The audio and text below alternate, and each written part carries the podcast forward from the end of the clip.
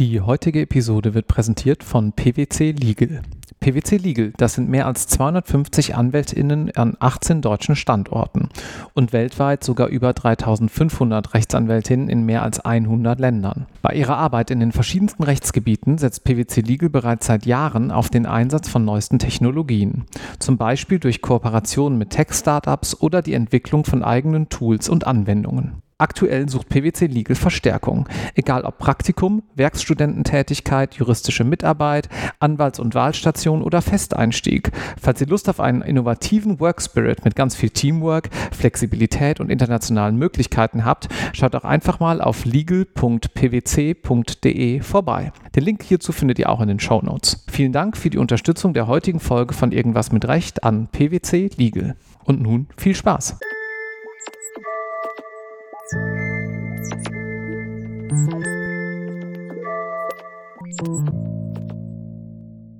Herzlich willkommen zu Irgendwas mit Examen Folge 6 und ebenso zu einer neuen Episode Irgendwas mit Recht. Mein Name ist Marc Ohrendorf und ich sitze hier mit Barbara Donnerlieb. Hallo Barbara. Hallo Marc. Wieder einmal der ganz kurze Hinweis, ihr habt weiterhin die Möglichkeit, uns euer Feedback zu schicken zu dieser Folge. Gebt uns auch gerne 5 Sterne bei iTunes oder Spotify, wenn ihr das Ganze gut und hilfreich findet. Erzählt es euren Kommilitonen und jetzt geht's los mit einem deiner Lieblingsthemen, wie du gerade gesagt hast, dem AGB-Recht. Absolut. Ist ein absolutes Highlight meiner Forschung und meiner Lehrtätigkeit. Warum ist das AGB-Recht so schön, so wichtig und auch für Examenskandidatinnen auf jeden Fall studierenswert? Beginnen wir mit der Bedeutung für die Praxis. Ich schicke eine provokante These vorweg. Es gibt keine Individualverträge. Es gibt sie nicht. Es hat sie vielleicht auch nie wirklich so gegeben, wie wir glauben, dass sie geschlossen worden sind. Es mag zwischen zwei Verbrauchern, die überhaupt keinen Plan haben, mal vorkommen, dass sie sich hinsetzen und sagen, hier ist ein weißes Blatt, wir machen einen Vertrag. Mhm. Glaube ich aber auch nicht. Die holen sich ein Formular aus dem Internet. Und dann sind wir schon mitten im AGB-Recht. Oh, ist, sind das, da habe ich noch nie drüber nachgedacht, das ist ja auch eine interessante Konstellation, jetzt gerade so mit Vertragsgeneratoren heutzutage. ja klar, wenn der Verbraucher sich irgendwo das Smart Law Dokument oder wenn es da alles so gibt, äh, runterlädt, dann nichts mitmacht, dann sind das erstmal, kann man ja mal durchdeklinieren. Naja, das sind AGBs, die, AGB. sind, form, die sind ja. vorformuliert zwar von Dritten. Aber er aber macht sie sich zu eigen. Er macht sie sich zu eigen und der Bundesgerichtshof hat ein einziges Mal eine kleine winzige Lockerung vorgenommen. Da hatte ein Verbraucher an einen anderen etwas verkauft und hatte dafür ein Formular aus dem Internet geholt. Aber es war eigentlich reiner Zufall, dass er es geholt hat und nicht der andere. Und darauf hat der Bundesgerichtshof auch abgestellt und hat gesagt, es liegt kein Stellen vor, wenn es im Grunde reiner Zufall war, wer was irgendwo hergeholt hat, mhm. wenn da nicht im geringsten Ausnutzung von Gestaltungsfreiheit drin war. Da sind wir schon voll drin. Aber ich komme zurück zu meiner Ausgangsthese. Jeder, der ein Produkt am Markt regelmäßig vertreibt, wird standardisieren und effizienter werden wollen. Es gibt heute keine Rechtsabteilung, die ihrem Vertrieb überhaupt erlaubt, plötzlich anzufangen, Individualverträge abzuschließen. Und das Ganze wird natürlich jetzt durch Digitalisierung noch befördert. Man nimmt Textbausteine, also es bleibt die These, die ich nachher noch etwas näher erklären will. Es gibt im Massengeschäft überhaupt keine Individualverträge mehr, auch weil die Rechtsprechung die Stellschrauben fürs Aushandeln so angezogen hat, dass man praktisch diese Voraussetzungen überhaupt nicht erfüllen kann. Und ich bringe eine weitere Botschaft, die schmerzlich ist. Große Unternehmen, B2B, gehen raus aus dem deutschen Recht, wenn sie können, weil sie die deutsche AGB-Kontrolle der höchstrichterlichen Rechtsprechung fürchten. Die gehen ins Schweizer Recht. Mhm. Okay, aber der Anfang lautet, die Praxis muss sich mit AGB sowieso beschäftigen, weil es was anderes de facto überhaupt nicht gibt, wenn man halbwegs standardisiert und e-, effizient irgendetwas machen will. Das zweite ist, Studenten müssen sich damit beschäftigen, weil es dauernd vorkommt. Es ist einfach relevant für den Examenskandidaten und die 305 fortfolgende sind nicht ganz einfach zu erschließen. Das gehört zu die gehören zu den Regelungskomplexen, die sich nicht durch Lesen im Examen auch in fünf Stunden noch aufschlüsseln lassen, sondern da muss man die Strukturen vorher kennen. So, worum geht es jetzt? Das äh, setze ich mal auch noch ganz an den Anfang. Inhaltskontrolle von AGB. Im Grunde geht es um etwas Schockierendes. Wir haben gelernt, Pacta sunt servanda. Wir haben Vertragsfreiheit. Aber Vertragsfreiheit bedeutet auch, wenn ich den Vertrag geschlossen habe, kann ich hinterher nicht sagen, der ist ungünstig. Will ich wieder weg. Warum kann man das denn äh, mit unserer deutschen AGB-Kontrolle durchbrechen? Ja, warum kann man Pacta sunt servanda durchbrechen? Da gibt es unterschiedliche Begründungen im Schrifttum und in der Rechtsprechung und das ist der Anfang der ganzen Schwierigkeiten. Im Schrifttum, darüber diskutiert man jetzt seit 1976 eigentlich schon länger, hat man eine ziemlich plausible Begründungskette entwickelt, nämlich es handelt sich um Transaktionskosten und um rationale Apathie. Schön, ne? Normalerweise geht das BGB davon aus, dass sich ein Vertragspartner, bevor er einen Vertrag schließt, Gedanken macht, was er da macht. Mhm. Und das kann er auch. Und das muss er auch. Bei AGBs ist das aber so nicht. Warum? AGBs sind undurchsichtig, sind lang. Er versteht ohnehin nicht der Adressat, was da drin steht es lohnt sich auch gar nicht, sich damit zu beschäftigen, weil wenn Sie eine Zahnbürste kaufen, macht es keinen Sinn, darüber zu verhandeln, ob die AGB halbwegs tragfähig sind. Ja? 5,20 Euro gegen zwei Stunden nachdenken. Und außerdem nutzt es meistens nichts. Verhandeln Sie mal mit Ihrem Bankberater über die AGB der Deutschen Bank. So, und weil es ohnehin weder sinnvoll noch ökonomisch noch erfolgversprechend ist, Autonomiediskussionen über AGB zu führen, werden sie auch nicht geführt und infolgedessen funktioniert der Markt nicht, mhm. weil jedes Unternehmen genau weiß, ich kann da machen, was ich will, es wird nicht diskutiert. Und infolgedessen bedarf es einer richterlichen Kontrolle und der Durchbrechung des Grundsatzes Pacta sunt servanda. So, diese Begründung einhellig in der Literatur, ich kenne niemanden, der was anderes vertritt, wird von der Rechtsprechung aber nicht ganz so akzeptiert. Die Rechtsprechung hat einen anderen Weg gefunden, viel abstrakter, aber deswegen auch teleologisch weniger standfest. Die Rechtsprechung sagt, es ist die einseitige Inanspruchnahme von Vertragsgestaltungsfreiheit. Das ist natürlich auf den ersten Blick auch gar nicht falsch, weil tatsächlich die eine Seite, die den Vertrag gestaltet. Das Problem ist, die teleologischen Grundlagen, warum das so ist, gehen verloren und die Konsequenzen in, den, in der Auslegung zeigen sich beim Aushandeln. Sie wissen, das steht in 305 Absatz 1 Satz 3. Allgemeine Geschäftsbedingungen liegen nicht vor, soweit die Vertragsbedingungen zwischen den Parteien im Einzelnen ausgehandelt sind. Ich bringe jetzt schon ein Beispiel. Wenn die beiden Vertragsparteien mit Anwalten über Monate über, eine, über einen Vertrag diskutiert haben, dann würde der Bürger sagen, also bitte, der ist ausgehandelt. Mhm. Also für eine Inhaltskontrolle besteht hier kein Anlass, denn rational apathisch waren die ganz sicher nicht. Die waren ganz und gar nicht apathisch. Die haben sich ein halbes Jahr gestritten. Der BGH sagt aber, aushandeln ist etwas anderes, ein mehr als verhandeln. Also das drüber reden nutzt gar nichts, sondern aushandeln heißt zur Verfügung, zur Disposition stellen der Klausel. Nämlich sagen, mir ist egal, wenn du die nicht haben willst, kommt die auch weg. Mhm. Meine Damen und Herren, das heißt, der Kaufmann geht in die Verhandlung ohne Plan, das ist vollkommener Quatsch. Niemand geht rein und sagt, mir ist alles egal. So, der Bundesgerichtshof sagt, und dann kommt es noch auf die einzelne Klausel an. Also man kann nicht sagen, ich gebe hier nach, du gibst da nach, sondern der guckt die einzelne Klausel an.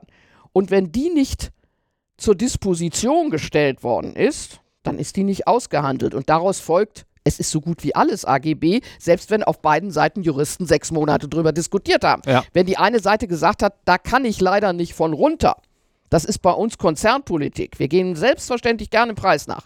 Bleibt das trotzdem eine allgemeine Geschäftsbedingung.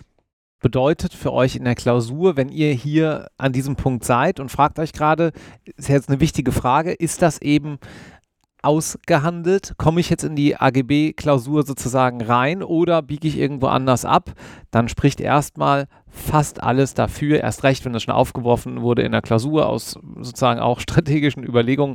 Ja, hier lässt man das jetzt nicht rausfliegen. Hier macht ihr im Regelfall weiter. Immer. Ja. Ich habe noch nie erlebt, dass es anders ist. Gut, dann ganz kurz. Wo stehen wir eigentlich gerade im Privatrecht? Wir haben jetzt zuletzt uns mit Minderjährigenrecht beschäftigt, davor haben wir Stellvertretung gemacht. So langsam wird es da so ein bisschen schuldrechtlicher, aber ganz da sind wir auch noch nicht. Das AGB-Recht befindet sich heute in den Paragraphen 305 fortfolgende. Das ist systematisch Schuldrecht. Guckt mal etwas genauer hin, ist es aber eigentlich ein Problemkreis, der den AT betrifft, weil es geht darum, wie Verträge geschlossen werden mhm. und was in mhm. die Verträge hineinkommt. Das spielt aber eigentlich keine große Rolle. Ich weise nur immer darauf hin, das führt häufig dazu, dass es im akademischen Unterricht zu kurz kommt. Weil der, der meint, es ist Schuldrecht, sagt, das soll der AT-Kollege machen und der AT-Kollege sagt, es, also es wird hin und her geschoben und fällt oft in einen negativen Kompetenzkonflikt. Und es ist wirklich wichtig. Eigentlich wäre es besser, wenn es in beiden Vorlesungen vorkäme. Das ist ja eigentlich ein ganz schönes Sinnbild dafür, dass die AGB ursprünglich auch mal in einem anderen Gesetz geregelt wurden und auch da ein kleines bisschen dann sozusagen hin und her geschoben wurden. Genauso ist das.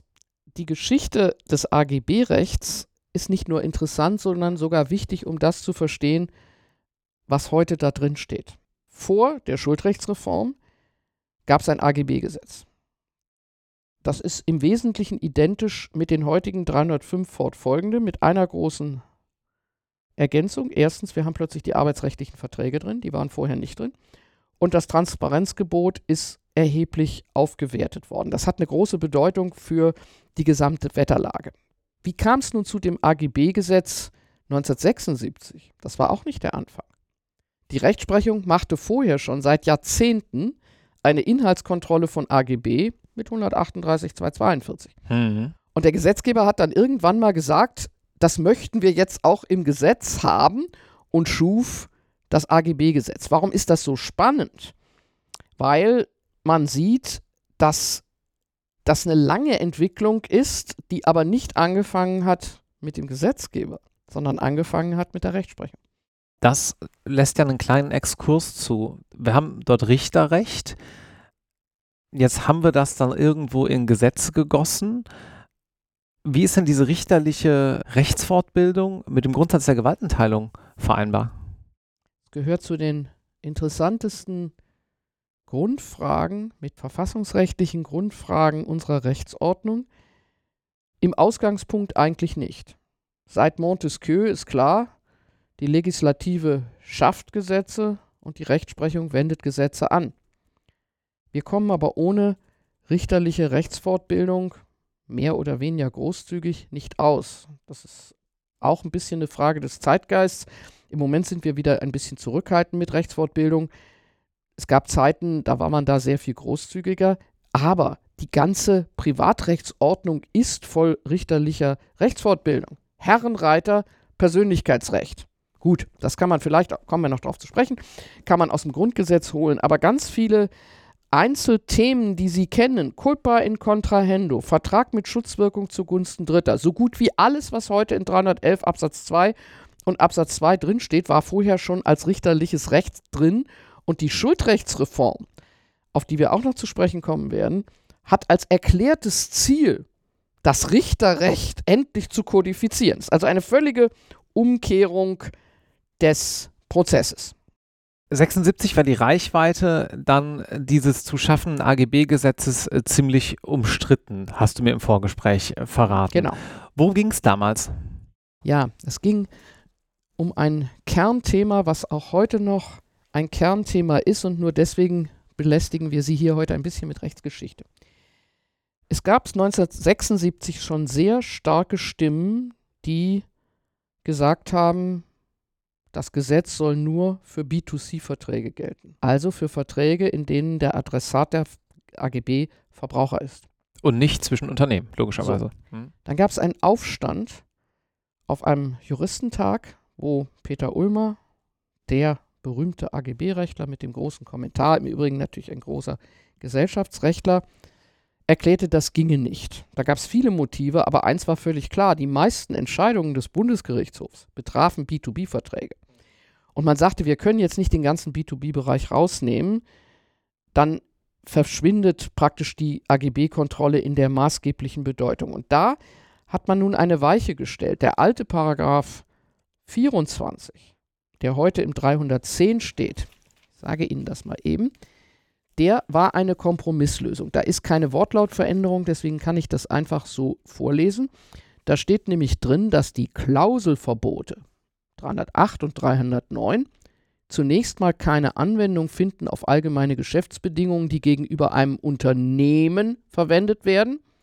Und dann steht ein etwas schwer verständlicher Satz 2, Paragraph 307 Absatz 1 und 2, also die allgemeine Generalklausel, findet in den Fällen des Satzes 1, Klauselverbote, auch insoweit Anwendung, als dies zur Unwirksamkeit von in Paragraph 308 Nummer 1, 2 und so weiter genannten Vertragsbestimmungen führt, Strichpunkt, auf die im Handelsverkehr geltenden Gewohnheiten und Gebräuche ist angemessen Rücksicht zu nehmen. So, jetzt, wenn man das verstehen will, ist das eine sehr scharfsinnige Konstruktion, obwohl das Wording wirklich für einen Nichtjuristen kaum noch verständlich ist. Das lautet nämlich, es gibt eine AGB-Kontrolle auch zwischen Unternehmen, B2B. Mhm. Die Klauselverbote, diese ganz strengen, ist unwirksam, ist unwirksam, ist unwirksam, 308, 309, finden aber im B2B-Bereich keine Anwendung. Die Themen, die da angesprochen werden, können aber in den 307 hineingezogen und dort berücksichtigt werden. Allerdings unter Berücksichtigung der im Handelsverkehr geltenden Gebräuche. Was ursprünglich gemeint war, heißt, die Klauselverbote kann man zwar in die Diskussion einbeziehen, aber man hat bei der Inhaltskontrolle von Unternehmen viel mehr Freiraum und kann hingucken, passt denn die scharfe Inhaltskontrolle wirklich auf die Bedürfnisse des unternehmerischen Verkehrs. Und der Hintergrund, so stelle ich es mir zumindest mal gerade spontan vor, ist ja zum einen, dass branchenübliche Vorgehensweisen sich viel, viel stärker unterscheiden zwischen verschiedenen Industrien, zwischen verschiedenen Branchen, als jetzt beispielsweise, naja, eine vermietete Wohnung in Köln oder Hamburg. Ja, das ist irgendwie immer alles dasselbe.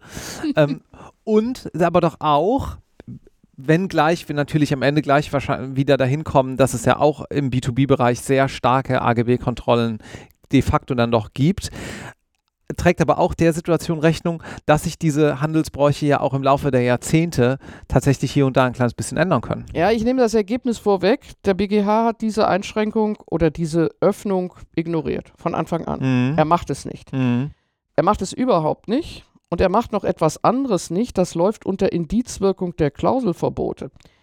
Wenn er AGB B2B sieht und sieht, die fallen unter die Themen des 309 dann sagt er, das indiziert die Unwirksamkeit nach 307 und er berücksichtigt die Bes Besonderheiten des Handelsverkehrs überhaupt nicht. Er fragt nicht mal danach. Wie kommt das? Das weiß man so ganz genau nicht. Ich habe eine, wie soll ich sagen, eine, eine Hypothese aus der sehr intensiven Befassung mit der Gesetzgebungsgeschichte 76. Nochmal, 1976 waren die Mehrheit der BGH-Entscheidungen Entscheidungen zu B2B. Und alles andere, was dann dogmatisch begründet wäre, es gibt keine Handelsbräuche und so weiter, äh, haben eigentlich keine Rolle gespielt. In Deutschland war von Anfang an 1976 eine klare Neigung der Rechtsprechung, die Linie Ulmer zu verfolgen. Es gibt keinen Unterschied zwischen B2B und B2C. Das ist übrigens von der dogmatischen Grundkonstellation wahrscheinlich gar nicht ganz falsch, weil grundsätzlich natürlich Unternehmen die Adressaten von AGB aus äh, sind, äh, der, sag ich mal, sehr oft auch rational apathisch sind und auch sehr oft es akzeptieren müssen, wenn, sag ich mal, irgendwas, äh, ein, ein Dachdecker einen PC kauft dann ist er den AGB genauso hilflos ausgeliefert wie jeder Verbraucher. Das ist eigentlich, das hat nichts mit seiner unternehmerischen Position zu tun, sondern Mhm. das hat eigentlich dazu, damit zu tun, ob er einen Vertrag im Kerngeschäft abschließt oder in einem Bereich, der gar nicht zu seinem Kerngeschäft gehört. Mhm. Nach meiner Meinung ist das Thema Aushandeln, auf das wir vielleicht gleich nochmal ganz kurz zurückgehen, viel, viel wichtiger. Ich halte aber jetzt nochmal fest, dadurch, dass der BGH sagt, die Klauselverbote haben Indizwirkung für Verträge B2B und außerdem das mit dem Aushandeln so macht, wie er es macht, führt das dazu, dass bei uns die Inhaltskontrolle B2C und B2B fast völlig parallel läuft. Das alles beruht auf der Weichenstellung 76. Wenn man das heute nochmal machen würde, würde man es möglicherweise deshalb nicht tun, weil ja das ganze EU-Privatrecht trennt zwischen B2B und B2C und wir eigentlich als einzige so zurückbleiben in unserer Inhaltskontrolle von B2B-Verträgen. Das ist vielleicht gar nicht so falsch. Also jetzt kommen wir auf ein ganz schwieriges Gebiet. Die ganzen Zulieferer für die Automobilindustrie sehen sich natürlich ganz, ganz schwierigen AGB der Großen gegenüber, die sehr, sehr schwergewichtig sind und sehr, sehr hart. Nur, die sind nicht rational apathisch, die, die Adressaten, sondern die sind hilflos. Und das ist eigentlich eine Frage des Kartellrechts und nicht des AGB-Rechts. Da liegt eher ein Thema Machtmissbrauch Mhm. äh, äh, und, und so irgendetwas vor, aber nicht ein Thema, ich habe nicht kapiert, was da drin steht und habe auch keine Zeit, mich drum zu kümmern. Aber das macht die Sache so wunderbar kompliziert. Jetzt müssen wir uns nach diesem wunderbar komplizierten, glaube ich, eine kleine Erdung zurückholen, so würde ich mal formulieren, mit Blick auf das Staatsexamen und was die Examenskandidatinnen dort machen. Ich würde ganz kurz gerne einen Blick nämlich reinwerfen in die gerade so häufig angesprochenen Klauselverbote. Das ist ja das, wo dann am Ende des Tages man in der Klausur sitzt und anfängt durchzulesen. Ja, und sagt man, okay, ich habe Klauselverbote ohne Wertungsmöglichkeit im 309, ich habe Klauselverbote mit Wertungsmöglichkeit im 308. Kannst du einmal darlegen, was es mit dieser Wertungsmöglichkeit auf sich hat, wenn man jetzt konkret die Klausur äh, lösen muss? Wertungsmöglichkeit ist relativ simpel. Das sind Klauseln, in, denen, in deren Anwendung äh, eine Wertung erforderlich ist. Wir nehmen mal irgendeine Fiktion des Zuganges. Mhm. 308.6. Eine Bestimmung, die vorsieht, dass eine Erklärung des Verwenders von besonderer Bedeutung. Da muss eine Wertung rein. Was ist von besonderer Bedeutung oder nicht? Die 308 kommen ziemlich selten vor. Was oft vorkommt, ist der 309. Und zwar der 309 Nummer 7. Unwirksam ist Haftungsausschluss. Eine Begrenzung von Haftung für Schäden aus der Verletzung des Körpers und so weiter und so weiter. Daumenformel. Eine Haftungsausschlussklausel, wo nicht differenziert wird, das gilt nicht für Verletzungen des Körpers, der Gesundheit und des Lebens, ist immer unwirksam. Also die Nummer 7 ist der Klausur-Hit. Wenn es tatsächlich zu einer konkreten Klauselkontrolle kommt, dann ist es meistens der. Ein Rat aber, meine Damen und Herren, wenn Sie sehen, es hat irgendwas mit AGB zu tun, Ihre Klausur, dann gucken Sie einfach mal, was da steht. Weil so gut wie das gesamte BGB irgendwo in diesen Klauseln vorkommt und die sind auch nicht unverständlich, man muss es einfach nur lesen. Aber die Haftungsklauseln sind natürlich die allerwichtigsten. Aber noch einmal ein Tipp fürs Examen. Nach meiner Erfahrung ist das aller, aller, allerwichtigste, dass, die, dass Sie das, was wir eben erarbeitet haben, 310, 307, 308, 309 Indizwirkung, dass Sie das wissen, wie das funktioniert, weil in sehr, sehr vielen Klausuren, die ich gesehen habe, einfach nur verlangt wird, dass Sie das verstehen, wie das geht. Die eigentliche Klauselkontrolle ist dann minimal.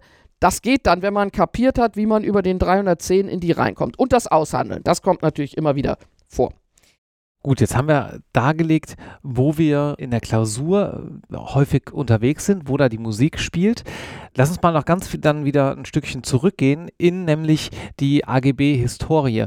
Was hat denn die Schuldrechtsreform 2002 für das AGB-Recht gebracht und warum sollte man das auch im Hinterkopf haben, wenn man heute in 2023 fortfolgende sozusagen ähm, eine Klausur im AGB-Recht schreibt? Äh, Die Schuldrechtsreform hat zunächst einmal überhaupt nur das AGB-Recht vom AGB-Gesetz ins BGB transplantiert. Dadurch haben sich alle Hausnummern geändert.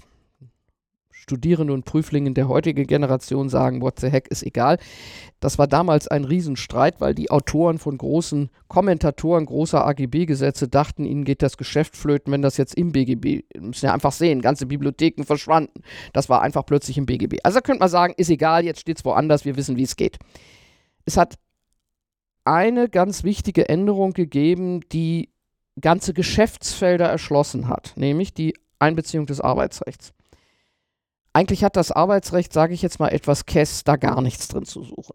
Kollektive Arbeitsrecht sowieso nicht, weil da wird Privatautonomie und Richtigkeitsgewähr unterstellt. Wo Tarifverträge oder Betriebsräte dabei, gibt es keine richterliche Inhaltskontrolle. Aber was reinkam, waren die arbeitsrechtlichen Formularverträge. Warum sage ich, das passt eigentlich nicht?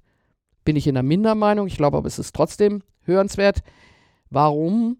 Weil die, die rationale Apathie im Arbeitsrecht keine Rolle spielt. Der Arbeitnehmer ist nicht rational apathisch, der liest sich das durch und versteht schon oder lässt sich beraten, aber so die Theorie, er hat ja wenig Chancen, was dagegen zu tun. Aber das ist jetzt teleologisch ganz was anderes. Ob ich in einen Vertrag eingreife, weil einer da gar nicht reingucken muss, oder ob ich es tue, weil ich sage, diese Verträge sind nicht gerecht. Das ist plötzlich eine ganz andere Schiene. Mhm. Und mit dem Arbeitsrecht, sag ich mal, ganze Kanzleien sind entstanden, ganze Rechts- also es war die beste Business-Idee, die es je gegeben hat, war die Erfindung des Arbeitsrechts ins, ins AGB-Recht hineinzutun. Und das ist aber ein extra Thema, kommt in Klausuren permanent vor. Dafür, davon gibt es Dutzende von Klausuren. Das liegt natürlich auch daran, dass aktive Arbeitsrechtler da sehr gerne Gegenstände für Klausuren sehen und auch welche machen. Manche sind schön, manche sind weniger schön. Aber das ist ein Dauerthema, wo sie aber mit dem normalen Handwerkszeug des AGB-Rechts nicht so weit kommen, weil das ist dann eher Arbeitsrecht und da spielt noch eine ganz, ganz große Rolle das Transparenzgebot, auf das wir vielleicht noch mal ganz kurz zu sprechen kommen. Gerne. Was ist das Transparenzgebot? Ja, das Transparenzgebot. Das Transparenzgebot ist zu verorten in Paragraph 307 Absatz 1 Zif Nummer 2 äh, Satz 2 eine unangemessene Benachteiligung kann sich auch daraus ergeben, dass die Bestimmungen nicht klar und verständlich sind. Also, bloß weil sie unklar aus sich ausdrücken, können sie mal ohnehin schon unwirksam sein. So, im Arbeitsrecht spielt das eine ganz große Rolle. Warum? Weil die ganzen Klauselverbote natürlich nichts mit Arbeitsrecht zu tun haben. Die kommen aus einer ganz anderen Ecke. Aber mit dem Transparenzgebot kommt man immer relativ weit. Gibt es eine, eine riesen Rechtsprechung zu. Jetzt muss ich aber zum Transparenzgebot noch etwas sagen. Da gibt es einen Absatz 3 des 307, der wirklich außerordentlich dunkel formuliert ist. Die Absätze 1 und 2 sowie die Paragraphen 308 und 309 gelten nur für Bestimmungen in allgemeinen Geschäftsbedingungen, durch die von Rechtsvorschriften abgewichen sind und jetzt kommt der zweite Satz. Andere Bestimmungen können nach Absatz 1 Satz 2 in Verbindung mit Absatz 1 Satz 1 unwirksam sein. Wenn Sie da jetzt reingucken, ich weiß noch nicht mal, Marc, verstehst du das sofort so? Nee. nee. Gut. Ich mache es mal einfach. Gelten nur für Abweichungen von Rechtsvorschriften. Heißt im Klartext, was eigentlich klar ist, den Preis kann der Richter nicht kontrollieren.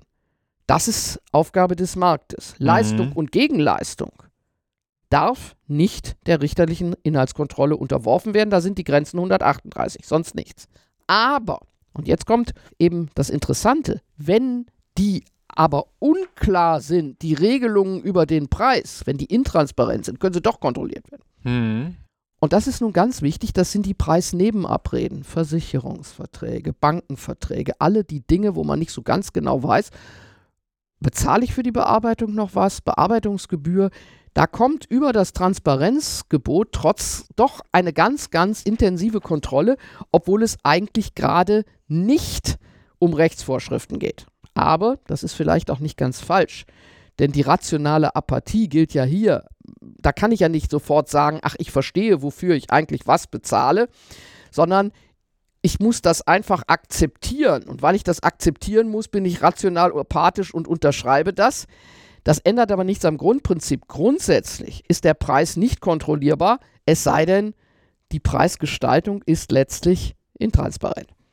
Dann haben wir das Transparenzgebot auch, finde ich, sehr, sehr gut eingeordnet und wissen, welche Problematiken sich hinter dieser Tür verbergen können damit sicher umgehen. Ansonsten hat man ja häufig den äh, Eindruck beim AGB-Recht, wenn man jetzt noch im Studium ist, das ist auch das, was wir äh, hier und da so ein bisschen von euch gehört haben, als wir im Vorfeld die Folgen so ein bisschen geplant haben und du natürlich in deiner Erfahrung als langjährige Professorin auch siehst, damit ist ja umzugehen. Das ist ja nicht so ein super schwieriges Rechtsgebiet, ist mein Eindruck. Und insofern finde ich es auch wichtig, dass wir in dieser Folge nochmal äh, wirklich auf die historischen Grundlagen eingegangen sind. Denn wenn man das mit dieser Brille sehen kann, dann kann man auch was, was heute passiert, natürlich einfacher lösen. Wir haben in der letzten Podcast-Folge zum Abschluss einen kleinen Fall besprochen und das kam sehr gut an, deswegen machen wir das auch jetzt wieder, nämlich den Fall, Bring or Pay. BGH NJW 2013 856 müsst ihr euch nicht merken. Wir haben es in die Shownotes gepackt, gibt es auch frei zugänglich online. Ihr müsst einfach nur auf den Link klicken. Aber Barbara, worum ging es? Es ist ein Fall, an dem man sehr schön sehen kann, dass sich die Rechtsprechung von den teleologischen Wurzeln entfernt hat und möglicherweise dadurch Ergebnisse produziert werden, die vielleicht manche Unternehmen dazu bringen, wenn sie können, in die Schweiz auszuweichen. Worum ging es? Da ging es ein Unternehmen, das betrieb eine Müllverbrennungsanlage in den Kommunen. Und die hatten AGB, die selbstverständlich an alle Kommunen, die dort ihren Müll hinbringen wollten, zum Vertragsbestandteil gemacht wurden. Warum heißt das Bring or Pay?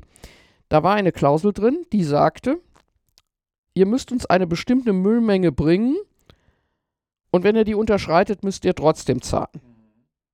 Eigentlich völlig klar. Betriebswirtschaftlich, wir brauchen eine Mindestauslastung. Sonst läuft das nicht. Ja. Sonst läuft das nicht. Wenn ihr sie nicht bringt, zahlt ihr trotzdem. Es hätte, da können die Hörer mal drüber nachdenken und die Hörerinnen, eine ganze Reihe von anderen Gestaltungsformen gegeben, wo man dasselbe Ergebnis erzielt, ohne in die, in die Netze des BGH zu geraten. Aber so war es nun mal. Da stand eine Klausel, die übrigens Bring or Pay hieß, obwohl wir ja eigentlich sagen müssen, Pay, nevertheless not bring oder irgendetwas. Ähm, aber die heißt also Bring or Pay. So, das Besondere dieser Inf Entscheidung war, dass die beteiligten Vertragsparteien monatelang über diese Verträge verhandelt hatten und auf beiden Seiten anwaltlich bestens vertreten war. Also von rationaler Apathie nicht die Spur. Mhm. Alle wussten ganz genau, worum es ging. Und die Betreiber der Müllverbrennungsanlage haben offen, aber doof gesagt, und im Übrigen, wir können über alles reden. Wir können danach geben und danach geben, wir können noch einen anderen Preis machen, aber daraus, darauf müssen wir bestehen. So, damit war klar, kein Aushandeln. Denn Aushandeln ist mehr als Verhandeln. Es ist das ernsthafte zur Disposition stellen der Klausel. Und wenn das nicht da ist, nutzt auch nichts, dass Paketlösungen vereinbart wurden. Wir geben hier ein bisschen nah und da ein bisschen nah. Nach diese Klausel ist unwirksam. Und der spätere Einwand mancher Justiziare, ja, sollen wir denn kaufmännisch in eine Verhandlung gehen und sagen, wir haben gar keinen Plan, wir stehlen alles zu eurer Disposition.